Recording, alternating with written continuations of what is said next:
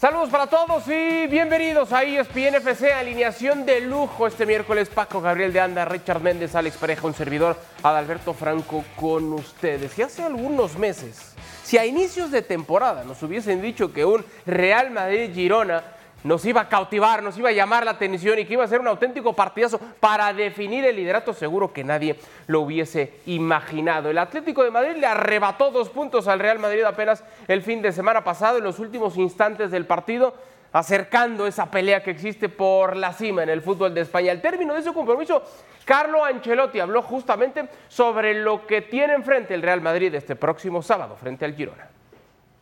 No tenemos que reprochar nada. Contento por el partido, somos líderes, tenemos otra oportunidad de dar un golpe a la mesa. Eh, eh, próximo sábado, eh, nada más. tranquilidad, tranquilidad, porque el equipo está muy bien. mi opinión personal no entiendo, no entiendo mucho de fútbol, jugamos muy bien a fútbol. Esto es lo más importante, es lo, más, lo, lo que me da más confianza para el futuro de esta liga. Tenemos un equipo fuerte, todos aportan, hoy teníamos bajas, pero todos se han comprometido a lo máximo. Eh, en este sentido estoy muy satisfecho. hemos tenido plantillas muy buenas. Lo que destaco de esta plantilla es el compromiso que tienen todos. Eh, no hace falta los minutos que van a tener, pero todos están listos, preparados y aportan, y aportan mucho eh, todos. Entonces, eh, estoy muy satisfecho en ese sentido. El compromiso del equipo es muy grande y habitualmente cuando tú tienes un equipo de calidad con compromiso es más sencillo llegar al éxito. Bueno, así el calendario que tiene el cuadro merengue, lo que decíamos este sábado frente al conjunto del Girona, después ese partido, duro partido frente al RB Leipzig, se estarán enfrentando el 18 de febrero al Rayo Vallecano, el día 25 harán lo propio ante el conjunto de el Sevilla. Todo eso en medio de un auténtico hospital, una enfermería ha sido esta temporada el cuadro merengue. La lesión de Courtois, de Militao, Alaba, todos operados por un tema de ligamento cruzado, además en un periodo de tiempo corto entre uno y otro, la misma lesión que los, va, los ha tenido alejados de las canchas. Y, a todo esto se ha sumado también lo de Rudiger, que sigue recuperándose de molestias físicas, eso sí, con la esperanza todavía estas horas del miércoles de poder aparecer el sábado ante el conjunto del Girona con la necesidad de tener un central natural, el Real Madrid. El tema de Vinicius ha tenido molestias en las cervicales otra vez es duda en un partido del Real Madrid y en qué partido para pelear el liderato frente al conjunto del Girona. Vaya que lo necesita el cuadro merengue, un Vinicius que ha sufrido con varias lesiones. Y acá el tema de Nacho que ha entrenado por separado por un tema de sobrecarga muscular. La duda también de si puede aparecer, si puede tener minutos este próximo sábado. El capitán del Real Madrid, muy parejos, apenas dos puntos de distancia entre el primero y el segundo. La efectividad de victorias en pantalla, los goles a favor, los goles en contra. Así está el duelo por la cima que tendremos este sábado entre el Madrid y el conjunto del Girona. Reiterando el saludo, acá estamos Paco, Richard, Alex, para platicar justo de este partido y de las reacciones que decía Paco. Fuerte abrazo lo que decía Carlo Ancelotti no es para preocuparse. Eh, quizá más declarando como el gran estratega que es que con la sinceridad que quizá merecía el momento por el resultado que le arrebató el Atlético en ese momento? Sí, un, gusto estar aquí con ustedes, Adal. Eh, con su característica, o con la, la, característica más notable de Ancelotti, en cuanto a gestionar el grupo, siempre con la declaración positiva, política, eh, cubriendo, protegiendo su entorno. Pocas veces lo he escuchado declarar mal, honestamente, y, creo que eh, va de la mano con lo que preguntas. Sabe que el rival es complicadísimo, sabe que le esperan partidos muy difíciles y es congruente, de alguna manera, normalmente con lo que trabaja, con lo que eh, ejecuta y con lo que habla, con lo que declara en la entrevista. Alex, de pronto, eh, en el sentido de disfrutar de la sana competencia, qué bien le cae al partido que el Atlético lo haya empatado así, porque la oh. lucha, la pelea está más cerrada, ¿no? Sí, sí, claro, que, el, Girona no llegue al, al, Bernabéu con el déficit, con dos puntos más de déficit después de haber empatado eh, en su cancha. No es un partido apasionante eh, que va a tener también incidencia en la Liga de Campeones, porque en función de lo que, de lo que se tenga que desgastar el Real Madrid, esa salida posterior, tres días después, a Leipzig, pues va a ser muy complicada. Y para mí la clave está, y a ver, no estoy descubriendo el agua tibia, ¿eh? pero la clave está en la recuperación de los centrales. El, Real Madrid necesita como el respirar eh, centímetros en, la zona de, donde duele, en el punto de penal. Eh, el otro día ya conceden el gol con eh, el Atlético de Madrid, con Marcos Llorente entrando ahí con, entre Carvajal y Nacho, pero es que necesita muchos más centímetros, necesita que mm. Chouameni eh, entrene bien en esa posición de central y necesita que Rudiger se recupere, porque eso te permite incluso tirar a Nacho, que es más defensor, a la banda izquierda o a la derecha. Pensad que el Girona es complicadísimo de defender porque tiene a Dobbik, que es un armario, necesitas muchos centímetros para domarlo, que en la segunda parte te sale Stuani, que es un martillo con la cabeza, necesitas centímetros también para domarlo, pero por fuera necesitas a dos laterales que sean defensores nominales. No puedes meter a Lucas Vázquez contra Sabiño porque te lo va a crujir. No puedes meter a Fran García con Sigankov porque te lo va a crujir igualmente. Necesitas a Mendy en ese costado y necesitas a un defensor con pozo como Carvajal para que intente tapar a Sabiño. Entonces es muy complicado y es vital para los de Ancelotti tener a dos tipos altos, preferentemente Chouameni y Rudiger, defendiendo el área, porque si no el Girona les va a hacer pasar un muy mal partido, por eso el Girona centra muchos balones y que es una presencia dominante, y no te digo ya Stuani cuando salga. A ver, Richard, ¿hay optimismo de que Rudiger se pueda recuperar para poder estar en el partido? Insisto, a falta de que avancen los días, se vaya sintiendo bien y entonces pueda, pueda confirmarse eso. Pero ¿qué sería mejor para el Real Madrid? ¿Un Rudiger apenas recuperándose, llegando al cuarto para la hora o volver a repetir con esas dudas, improvisando en defensores eh, el tema de Carvajal, lo de Nacho, que es cierto, es el alumno que siempre saca 10, lleva la tarea, entrega la manzana a la maestra, etcétera, pero que también comete errores eh, de oficio en esa posición. ¿Qué sería mejor, Richard, para entregar algo de garantía, si podemos usar la palabra en ese sentido? A ver, lo, ha mencionado precisamente Ancelotti también en la rueda de prensa, cuando hablaba precisamente de, de que la posición de central es la que menos desgaste físico tiene, de que menos despliegue hace. Justamente lo que interesa de Rudiger y por eso creo que, que todo apuntaría a preferir tener a Rudiger, eh, así sea recuperado un poco y no, y no eh, eh, tener que apostar a otra variante. Rudiger por la vía aérea es quizá la mejor garantía que hoy podría echar mano Carlo Ancelotti para evitarse los dolores de cabeza en el área. Ya le sucedió con el Atlético de Madrid, que no se nos olvide. ha sufrido muchísimo del balón aéreo en el área chica el Real Madrid y la ha pagado muy caro. Eh, puede tener altura, sí, sí, claro que la tiene, pero Chouameni no tiene eh, el perfecto conocimiento o el perfecto timing o la capacidad de salto que requiere para la posición y para un partido tan importante. Y algo que marcaba bien Alex, eh, si hay cosa que sabe propiciar el Girona, es el juego aéreo, pero sobre todo no con, no con la presencia de un gigante como Dovic, sino con los volantes que te llegan de segunda línea. Yangel, sí señor. Exactamente, aunque Yangel se pierda el partido, que es justamente una de las dos eh, amonestaciones que, que, no va a reclamar el Girona, pero sí la de, la de Dali Blind, el juego con los volantes que llegan de segunda línea golpea muchísimo porque son hombres que te aparecen al segundo poste. Si no tienes a alguien que conozca en esa pareja de centrales a la perfección los desplazamientos que debe hacer un central cuando te van a cambiar una pelota de lado, te digo que va a ser un, dolor de cabeza constante para el Real Madrid porque si hay cosa que muestra y lo, muestra, me atrevería a decir, hasta con arrogancia y con, eh, y con descaro el equipo de Mitchell, es eso, es levantarte la pelota dentro del área, pero llegando al área con balón dominado. No es que te la levantan de los extremos, sino que es un equipo que te termina haciendo diagonal y se te mete en el área para levantarte balones al segundo palo. Necesita Real Madrid las mejor condiciones de centrales, por eso creo yo que hay que tratar de, encontrar la forma para el equipo de Ancelotti de recuperar a Rudiger porque si inventas con alguien que no esté capacitado para ello, lo van a pasar muy mal. A ver, Paco, ¿quién mejor que tú, que conoces a la perfección la posición, para decirnos qué le puede entregar algo más de, de, tranquilidad a la parte baja del Real Madrid? Un Rudiger que viene volviendo, pero sabe perfectamente dominar esa posición, o de pronto habilitar otra vez Carvajal, habilitar Camavinga, eh, no sé, encontrar algunas alternativas para tapar el hueco en el hoyo de la lancha que lleva rato ponchándose.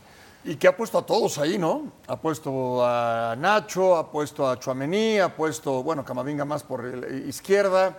Pero eh, el propio Ancelotti dijo, si se necesita, y está. No, bueno, sí, y, el propio Carvajal son buenos defensores.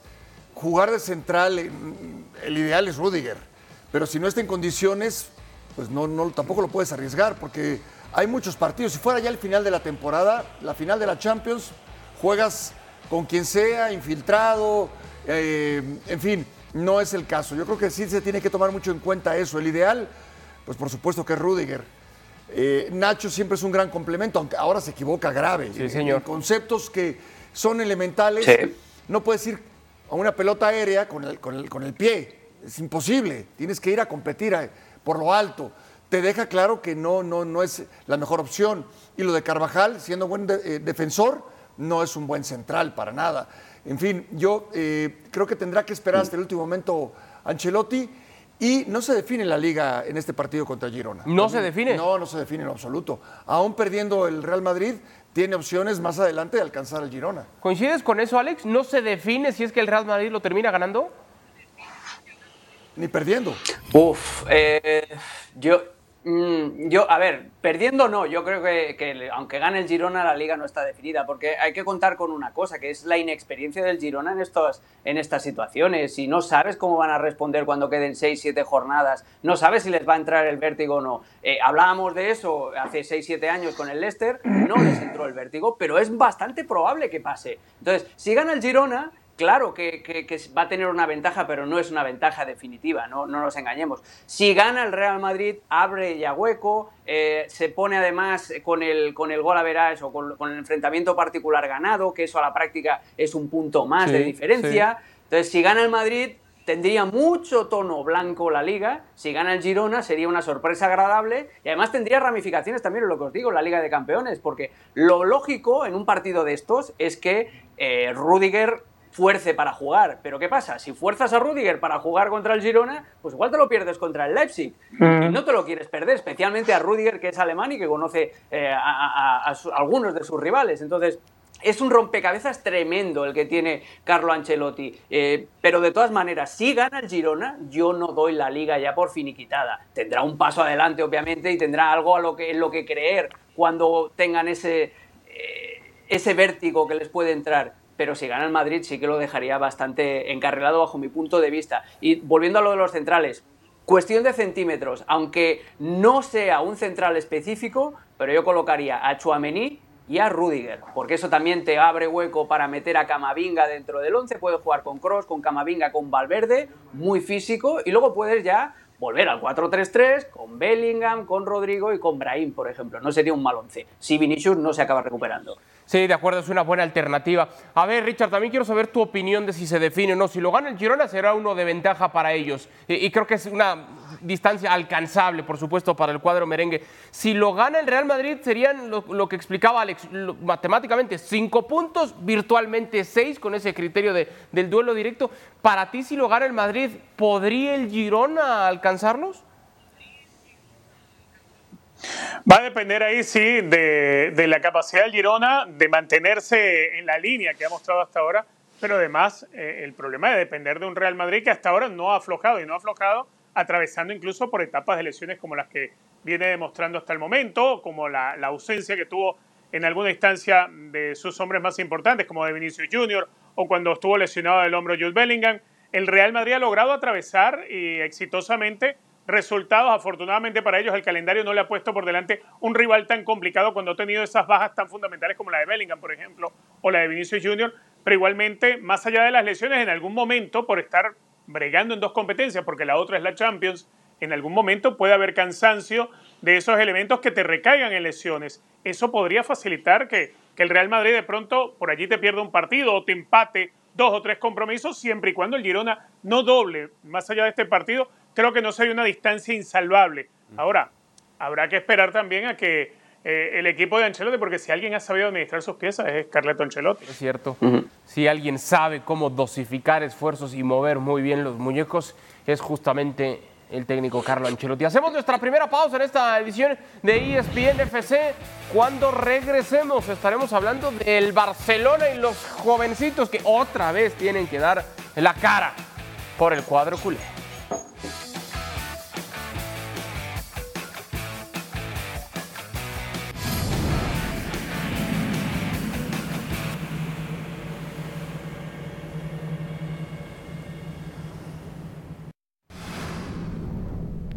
De regreso en ESPN FC, atención esta temporada, los números que tienen los jóvenes futbolistas del cuadro Blaugrana.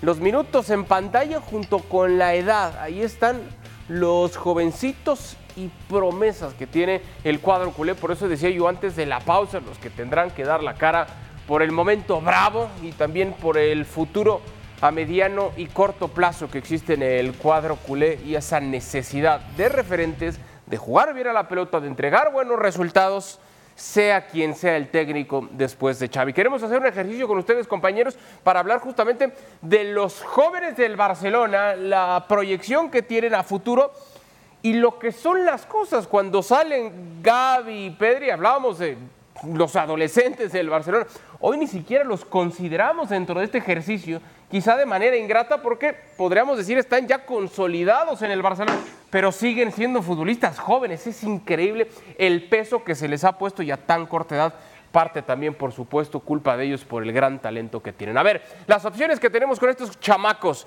Lamin Yamal, Valde, Yu, Fermín López, Cubarse, Víctor Roque, que viene de marcar gol hace unos días, y Héctor Fort. Ustedes me van diciendo y yo los acomodo del 3 al 1. Arranco contigo, Richard. A ver, en el eh, lugar número 3 voy a colocar a Fermín. Ok, ¿por qué?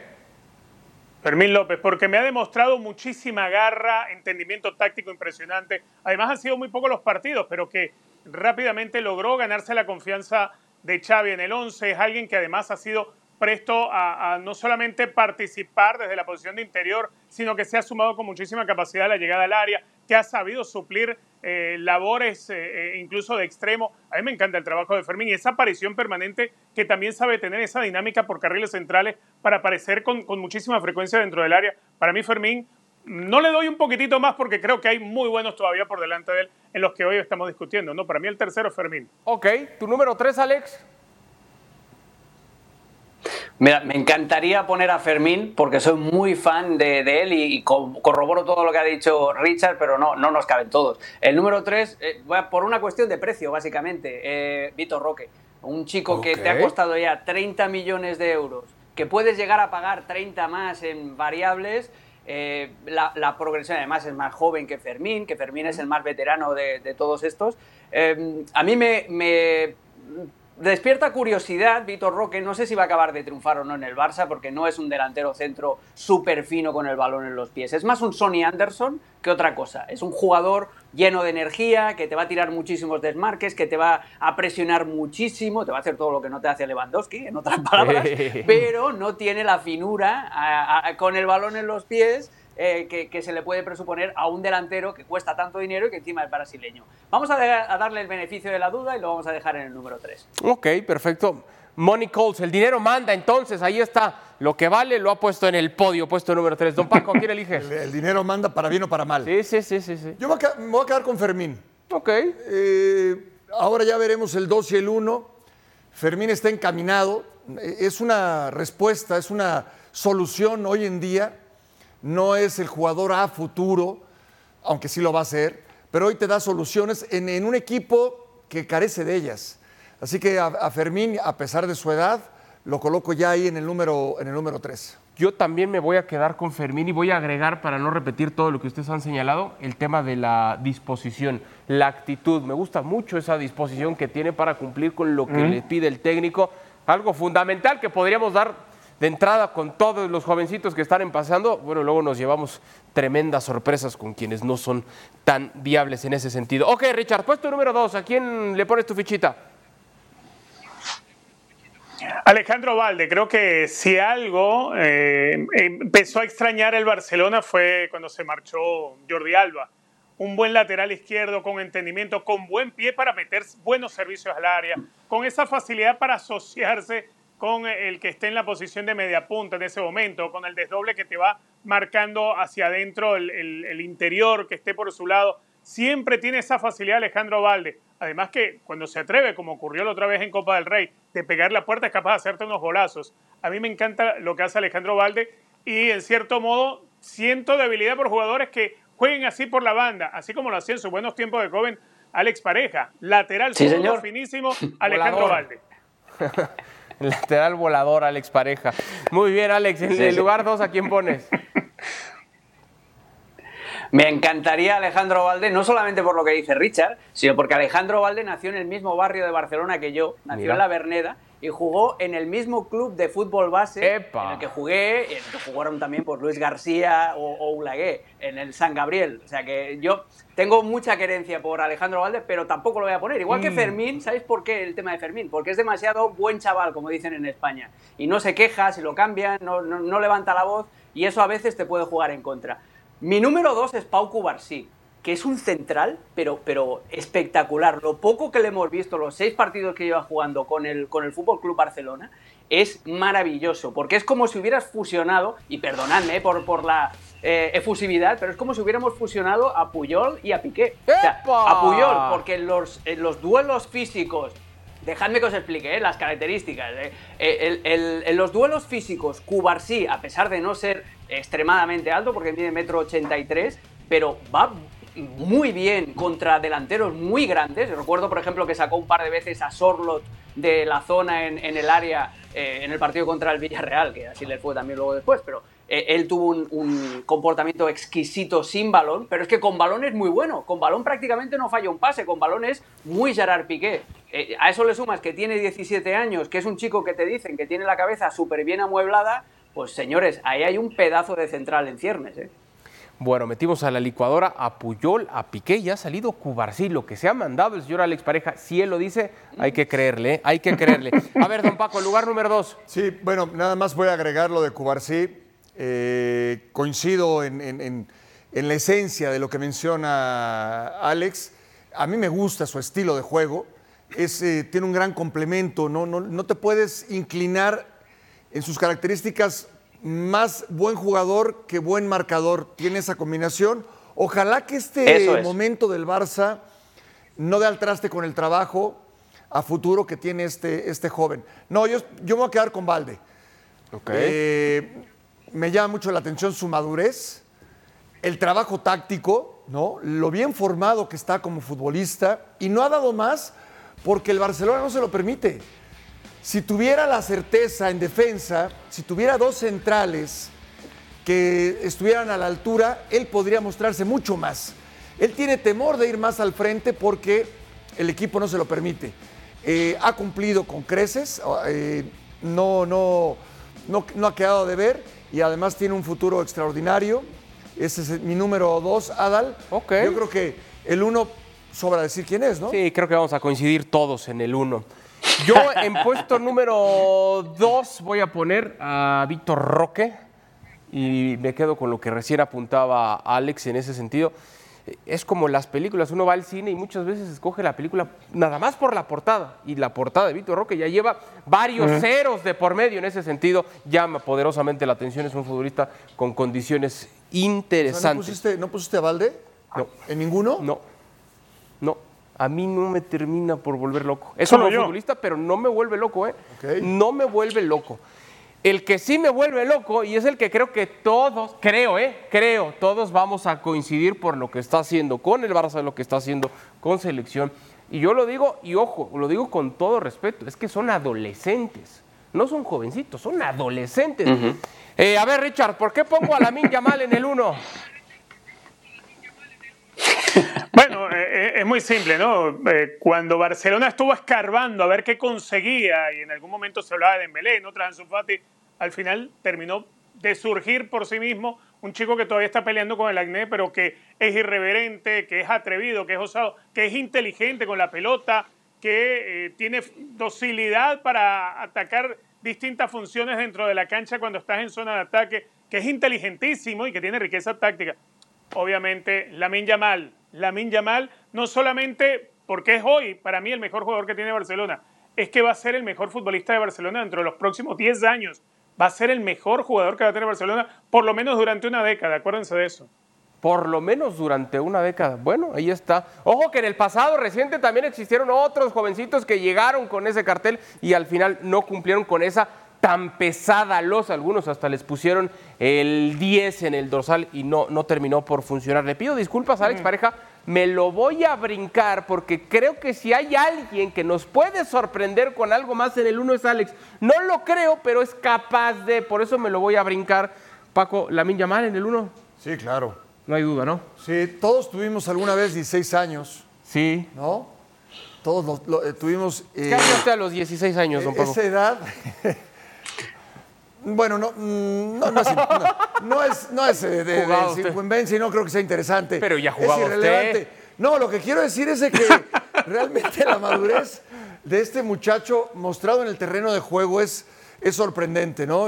Me quiero imaginar cómo jugaba a los 13 o a los 14. hoy, hoy compite al máximo nivel, inclusive en fuerza, en potencia, en arranque. Y qué decir en, la valentía que tiene, el desparpajo, que eso es propio de su edad, pero compite, es decir, va y carga y no lo lanza, no lo tiran, no, no, es, un futbolista completísimo, me encanta lo que juega y, seguramente es el de mayor proyección en el Barça. ¿No nos vas a sorprender con otro nombre, Alex? No, no, no, no, no soy tan alternativo. No soy tan alternativo, Adal. me tenía sudando, eh, me tenía sudando. El resto son buenos jugadores, son proyectos de buenos futbolistas. Lamin Yamal es muy especial. Es ese chico que puede llegar a ser realmente el jugador, lo que decía Richard, ¿no? Que marque una época en el Barcelona. Pero hay que poner mucha cabecita y hay que tener no solamente el ejemplo de Ansu Fati, que tuvo problemas con las lesiones, el ejemplo de Bojan, que no le pueda la presión y que el chico pueda, pueda seguir jugando. Eh, no parece que sea el caso, ¿eh? porque la niña mal el otro día en la cancha del Alavés lo veías ahí jugar con esa tranquilidad cuando se marca la ruleta entre tres futbolistas que no crees que vaya a ser Boyan, pero insisto en eso, son jugadores en una edad muy tierna y todavía están en desarrollo. Cualquier bache en el camino pues les puede dejar sin, sin carrera. Bueno, así entonces las jóvenes promesas del Barcelona. Hacemos pausa en esta edición de ESPN FC. No se despegue cuando regresemos. Dramatismo hasta el último instante en el partido de semifinales de Copa del Rey entre el Atlético de Madrid y el Atlético Club Bilbao. Venimos.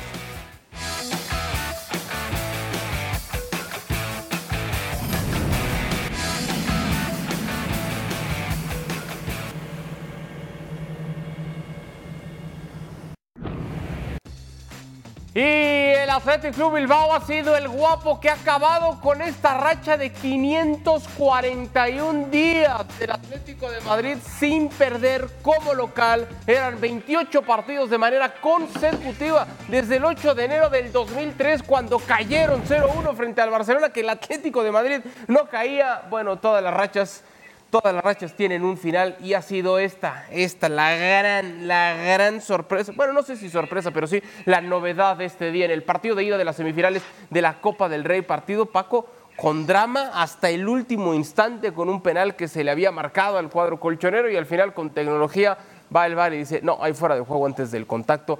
Uno por cero lo gana la visita. ¿Qué te pareció? A ver, eh, ayer platicábamos en este mismo programa de la posibilidad de, si, había un equipo que podía derrotar al Atlético, en su casa era el Atlético. Por su historia, por el momento que vive, eh, partido ríspido, complicado, inclusive al final termina con un conato de bronca, eh, un penalti bien señalado, es el que le da la ventaja y la victoria al Atlético. Mm, sí es sorpresivo, pero esperado. Me parece que es esperado, o para mí era, era esperado y, y ahora cuesta arriba. No está resuelta eh, la, eliminatoria, pero sí deja en una gran ventaja, en una gran posición al Atlético. Ambientazo en el Metropolitano. Alex, ¿qué te pareció el partido? Pues mira que el Athletic Club, no el Bilbao como lo llama el señor Cerezo, el Athletic Club le planteó eh, un partido muy cholista, ah, pero cholista de vintage al Atlético de Madrid. Ese es el penal, un penal clarísimo de Reinildo que le salió baratita. Alex Berenguer va a transformar el penal engañando a Jano Black y a partir de ahí el Athletic hizo un partido muy inteligente. Lo que hizo fue eh, retrasar un poquito la línea de presión. Aguirre Zabala tuvo algún momento complicado como esta eh, jugada con Memphis Depay. Le dio la iniciativa al, Atlético de Madrid.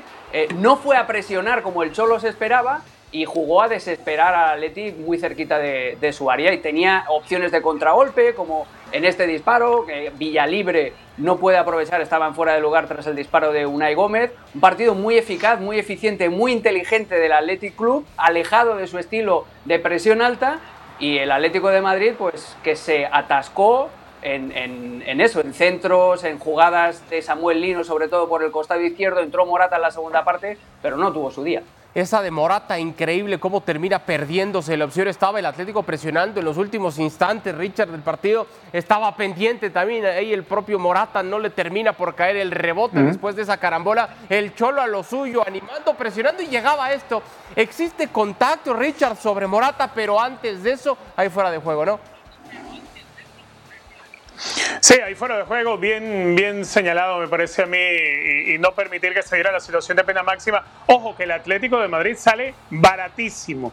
Y no lo digo porque Athletic Club les haya eh, apedreado el rancho, sino porque en la acción del penal, lo de Reinildo era de roja directa. Sí, señor. Era de roja directa. Atlético de Madrid, desde el mismo primer tiempo se ha podido quedar jugando con 10 hombres. Y el desgaste que se hubiese llevado, y hubiésemos visto una una configuración de partido del Athletic muy diferente a la que terminamos viendo. El Athletic fue paciente, logró tapar espacios, pasó sufrimiento, como, como lo pasó en la misma primera mitad, un par de situaciones que falla Memphis, eh, lo que sucede con Antoine Griezmann, un tiro que se va muy cerca, eh, después tener que dentro del desespero, un Álvaro Morata que creo todavía no estaba listo al 100% después del, tiempo que estuvo fuera por lesión, no, no terminan siendo nomás que recursos que intentaba el Cholo Simeone, pero para mí la victoria del Athletic es bien eh, lograda, es categórica, es inteligentísimo el partido que termina siendo el Athletic, pero que además de todo salió muy barato el Atlético de Madrid, repito, era de roja directa, casi que de cárcel, te digo. La era de cárcel, sí, sí. Señor, sí, señor, por lo, menos, por lo menos 72 horas de resto le tenían que salir. Sí, sí. Por, lo menos dos noches sí tenía que pasar ahí encerrado. Ahora voy con el tema de la serie, qué tan condicionado está. ¿Qué representa, Paco, esto? Tantos días que habían pasado sin que el Atlético perdiera en casa. ¿Qué significa esto? Y en México decimos, le han dado una prueba de su propio chocolate. ¿Ha marcado el camino del Atlético Club para decir, es así, es de esta forma? Bueno, yo veo un partido muy distinto. El partido de vuelta lo veo muy, muy diferente. El, público te invita ¿no? a su equipo, al Atlético, a jugar de otra forma. Yo no, no lo veo escatimando y guardándose. No, o resguardando el, resultado. Yo creo que va a ser un partido abierto. Eh, sin duda. Pero lo dices por la localía, sí, por la necesidad del Atlético. No, no, no, el, el Atlético no lo veo escatimando, con su público arengando, eh, invitándolo a ir a hacer más goles y a, liquidar el partido, a ganar el partido. Eh, para el Atlético es, es, un golpe muy duro, porque yo no lo veo ganando la liga, mucho menos la Champions, y la Copa del Rey era para el Cholo, sí, sí, Un, eh, el decir, por eso sigo aquí, por eso me renovaron, por eso todo lo que se ha hablado y la confianza que me tiene la directiva, el público, sería un golpe terrible para el Atlético, para el Cholo, el no ganar nada, quedarse con las manos vacías. Porque no se le exige la liga, porque no se le pide la Champions, pero sí la Copa del Rey. Y está en este momento en una clara desventaja. E, esa necesidad, entonces, Alex, puede replantear, y, yo coincido con Paco, entiendo el Athletic Club en casa jugará de otra manera, pero la misma necesidad no solo de ganar, sino de aspirar al único título realmente cercano que tiene el cuadro colchonero, puede llevar al Cholo a cambiar a un estilo que quizá vimos a inicios de temporada con una faceta un tanto más ofensiva de la que nos tiene acostumbrados? No, pero sí es ofensivo el Atlético de Madrid, ¿eh? intenta sacar el balón desde atrás, intenta progresar. O sea, el Atlético de Madrid que tenemos en la cabeza de hace 10 años no tiene absolutamente nada que ver con el Atlético de Madrid de ahora. El Atlético de Madrid ahora intenta progresar, intenta tocar, eh, tiene jugadores que interpretan varios roles. Cuando juega Mario Hermoso, pues a veces se eh, abre a la banda para ser un lateral y empuja al carrilero hacia arriba, a veces aparece por dentro. O sea, hay indicios de sofisticación en, el fútbol de, del Cholo Simeone. Eh, lo que es indicios, indicios Y, evidencias también. no, no, seamos tan, tan categóricos con Pero estoy con Paco totalmente. Si tenéis el último partido de referencia del Athletic Club en casa, que fue contra el Mallorca, salen a, pero a comérselos vivos, a, arrasar. El Athletic Club en los primeros 15-20 minutos del partido de vuelta va a salir a presionar, va a salir eh, espoleado por, por, el público de San Mamés y va a salir a comerse al Athletic, a meter el segundo Atlético de Madrid a meter el segundo y a esperar. Yo creo que esa va a ser un poquito la, tónica, porque el Athletic Club, coincido con Paco, no sabe dosificar su esfuerzo y su intensidad cuando el público del nuevo San Mamés lo lleva hacia adelante. Y déjame, soy muy pesado con esto, ¿eh? pero es que me ha molestado mucho que Enrique Cerezo diga públicamente que él toda la vida le ha llamado el Bilbao al Athletic Club es desconocer la historia de su propio club. Porque el Atlético de Madrid nació como una sucursal del Athletic Club de Bilbao ¿eh? por parte de unos estudiantes vascos que lo fundaron en Madrid. O sea que llamarle Bilbao al Athletic Club es ser un analfabeto de tu propia historia. De tu propia historia. Exacto. No, saber ni cómo se llama de apellido tu padre. Eso es lo que ha hecho hoy Enrique Cerezo.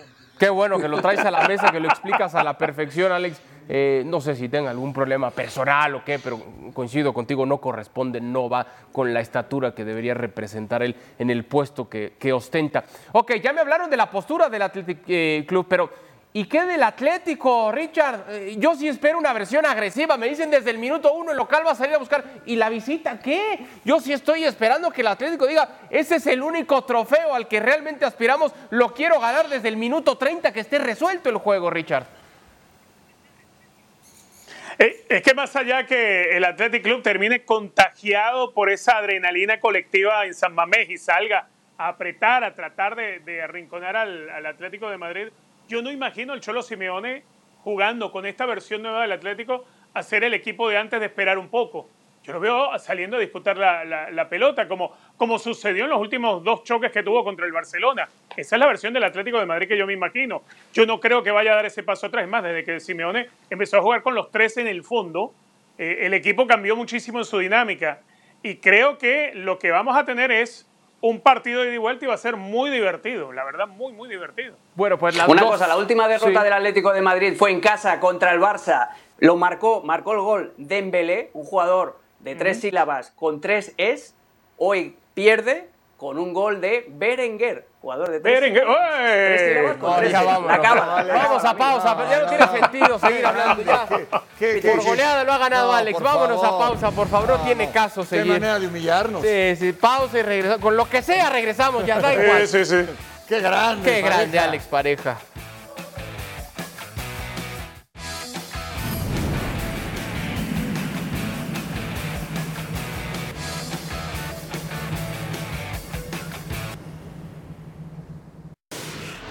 De regreso en ESPN FC, el conjunto del Feyenoord con Santiago Jiménez, el delantero mexicano como titular, se enfrentó al AZ Almar y el Feyenoord lo ha ganado, Richard, 2 a 0. Lamentablemente, Santi Jiménez no marcó. ¿Qué te pareció, Richard? Bueno, buen resultado para el Feyenoord, pero hay que destacar, ¿eh? en la temporada ni de visita ni de local ha podido marcarle Santi Jiménez al AZ Almar, uno de los mejores equipos, hay que decirlo, dentro del campeonato de la Eredivisie, pero que han logrado la fórmula para poder cerrarle todos los espacios al Chaquito Jiménez. Marcó Gertruda, marcó también Newell, pero es una lástima que el Chaquito Jiménez se vaya a terminar la temporada sin marcarle al AZ Almar. Ahí caía el primero del partido, cortesía de lateral. Le pega ahí primero machucado y ya le aprovecha, ¿no, Paco? El remate de cabeza. Lo voy para, para definir. Y bueno, un partido de alternancia, ¿no? Los dos equipos tuvieron muchas llegadas, no fueron tan certeros el cuadro visitante y al final la victoria por dos goles del eh, parte del equipo del Chaquito, que por cierto salió de cambio. Al 78, fueron 78 de juego para el mexicano y al final iba a llegar Newcop así para conseguir el definitivo 2 por 0, para conseguir entonces así la victoria y avanzar en estos cuartos de final a la siguiente ronda. Ya lo decíamos, momento complicado, una sequía goleadora para Santi Jiménez, son 491 minutos sin gol para el apodado Bebote desde el 14 de enero. No marca, son cinco partidos al hilo sin ver las redes. Actividad de la FA Cup, Alex. El Aston Villa ha caído 1 por 3 frente al Chelsea. ¿Qué te pareció? Oh, pues que Pochettino agarra oxígeno, un partido que arrancó muy vibrante con el Aston Villa yendo hacia adelante también. Una de las decisiones de Pochettino es la que abre el partido precisamente, colocar a Nico Jackson por la izquierda en vez de, de delantero centro. Él es el que da la asistencia, él es además el que marca el segundo gol con un gran centro de malo gusto. Es decir, que las modificaciones que plantea Pochettino para el partido de hoy le funcionan. Iba a recortar diferencias el, Aston Villa o intentarlo con este disparo, mejor dicho, en cada 2-0 de McKean que para el Dibu y fíjate qué golazo, pero golazo con todas las letras que marca Enzo Fernández a su compañero de selección y diciendo que no, que no, que no hagáis caso a los rumores, que yo me quedo aquí, yo me quedo en el Chelsea. Qué chicharrón. Sí, pedazo de gol y luego Paco iba a llegar de así para el de la honra, el 3 por 1. Sí, sí, pero bueno, sí. Este Una bocanada de aire fresco para Pochettino y suyos, ¿no? Por lo que, sobre todo el equipo al que le ganan. Un tanque de oxígeno, ¿eh? un tanque de oxígeno. En la Premier League. Así es como se estará disputando la quinta ronda de la FA Cup en pantalla, los duelos y las fechas. de la quinta ronda entonces de la FA Cup. Hacemos pausa y regresamos. ESPN FC.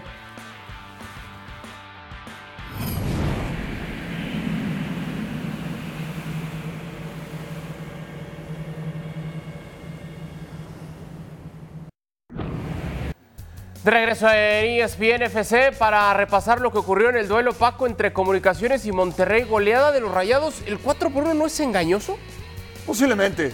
Posiblemente se pone arriba en el marcador Monterrey, empata Comunicaciones y después hay una jugada para aumentar el marcador por parte de Comunicaciones y este error grosero del arquero que aprovecha muy bien Monterrey y de ahí se enfila, encamina una victoria aparentemente cómoda par de errores, Richard, del guardameta, porque acá también colabora, ¿no? Aflojando las manos.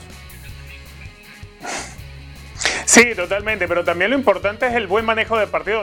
Ahí es donde realmente marcas la diferencia de un equipo que está en, el campeonato mexicano contra cualquier otro rival de Centroamérica. El manejo de los partidos. Quizá algo de lo que sí le pudo haber faltado a la América, pese a que creo en su partido fue mucho mejor que al Real Estelí. Tal vez eso le faltó. Lo que le sobró a Alex fue soberbia. No sé si coincides. Para mí, América creyó que iba a ganar con el puro uniforme y nadie se imaginaba lo que podía suceder este 2 por 1. ¿Coincides, Alex? No sé si fue soberbia o si fue la motivación del Real Estelí, que además eh, el segundo gol es un auténtico golazo, ¿eh? Cómo salta para cabecear, un mal partido de América, una cancha de césped artificial que tampoco ayuda, jugadores que tuvieron un día horroroso como Emilio Lara. En definitiva, este gol les abre la vida a los de Jardiné porque con el 2 a 0 en contra hubieran tenido un panorama muy complicado.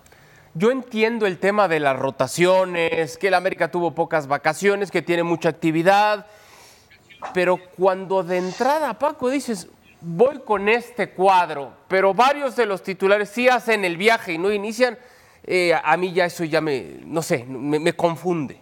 Sí, totalmente, porque además si no los quieres tomar en cuenta porque quieres darles descanso, entonces ¿para qué los metes en los últimos minutos o en el segundo tiempo? ¿Para qué echas manos de ellos? Yo coincido, si vas a jugar un partido al que tienes disponible en la banca, lo tienes que, si es titular, lo tienes que poner de inicio. Para mí, de otra forma, es de alguna manera menospreciar al rival. Puede ser, Richard, que se hayan confiado, que se hayan agrandado, que todavía tengan confeti de los festejos de la 14. Yo no sé si confeti del festejo de la 14. Lo que es cierto es que, a ver, América es el equipo que más lo intenta en el partido, eso es una realidad. América falla muchísimo, sobre todo en, los duelos aéreos, en ofensiva, levantar los tiros de esquina. América le termina de faltar eh, cierta tranquilidad en ese tramo final, pero obviamente esta situación hubiese sido distinta si tú sales con tu equipo de lujo. Eh, más allá de, tratarse del Real Estelí, de, a ver, no puedes mirar por encima del hombro a ningún rival y en cualquier momento pues cuando estás visitando equipos como el Real Estelí, van a ponerle el mundo y las ganas que se merece por el peso que tiene y la trayectoria y la historia de un club tan importante en México como las Águilas del la América. Es el pequeño tratando de derrotar al grande y eso es lo que termina sucediendo, la victoria del pequeño. Si le ha pasado al Madrid en Copa del Rey, si le ha pasado al Barça, que no le pase también al América, es una realidad que han caído en un pequeño bachecito, tres partidos sin poder ganar el equipo de Cuapa. Hoy no pueden cometer ese error los Tigres, las Chivas, el Toluca que tienen actividades este miércoles, eh, escenarios distintos, pero uno pensaría, Alex, que tendrían que haber aprendido la lección. No nos podemos confiar. Ojo con Guadalajara, que ha dejado al menos a cuatro futbolistas que habitualmente son titulares, no han hecho el viaje, va a encarar el partido con varios suplentes. Sí, esta es la gran diferencia entre Chivas y, América. Eh, el, hecho de dejarte a titulares en casa para darles verdadero descanso. Ese ejemplo que has puesto, Adal, de la Copa del Rey, me parece perfecto, porque siempre tienes el, el dilema como entrenador de decir, ¿qué hago? Eh, sigo poniendo a los titulares, pero si los suplentes no juegan en partidos donde hay una diferencia tan grande, los vas a perder también. O sea, tú como entrenador tienes que mantener a toda la plantilla activa. Y, la diferencia es esa, es lo que dice Paco. Eh, si no los vas a usar, no te los lleves para que descansen bien. Si no, pues puedes hacer eso. Hay diferentes escenarios, como dices tú, pero cuidado ese partido ante Herediano eh, de Toluca, que en Costa Rica los partidos siempre son complicados. Toluca, Terediano, Chivas ante el Forge y Tigres estará enfrentándose al conjunto de Whitecaps. Tendrán que sacar la cara, don Paco, por el fútbol mexicano, porque ayer el América representó a México, ¿eh? Es así. Sí, claro, por supuesto, y, dejó muy mal parado al fútbol mexicano. Bueno, veremos qué es lo que sucede en la jornada de este día. Llegamos al final de esta edición de ESPN FC. A nombre de Richard Méndez, de Paco Gabriel de Anda, de Alex Pareja, soy Adalberto Franco. Gracias y la invitación para que nos acompañe el día de mañana en ESPN FC. Buenas tardes.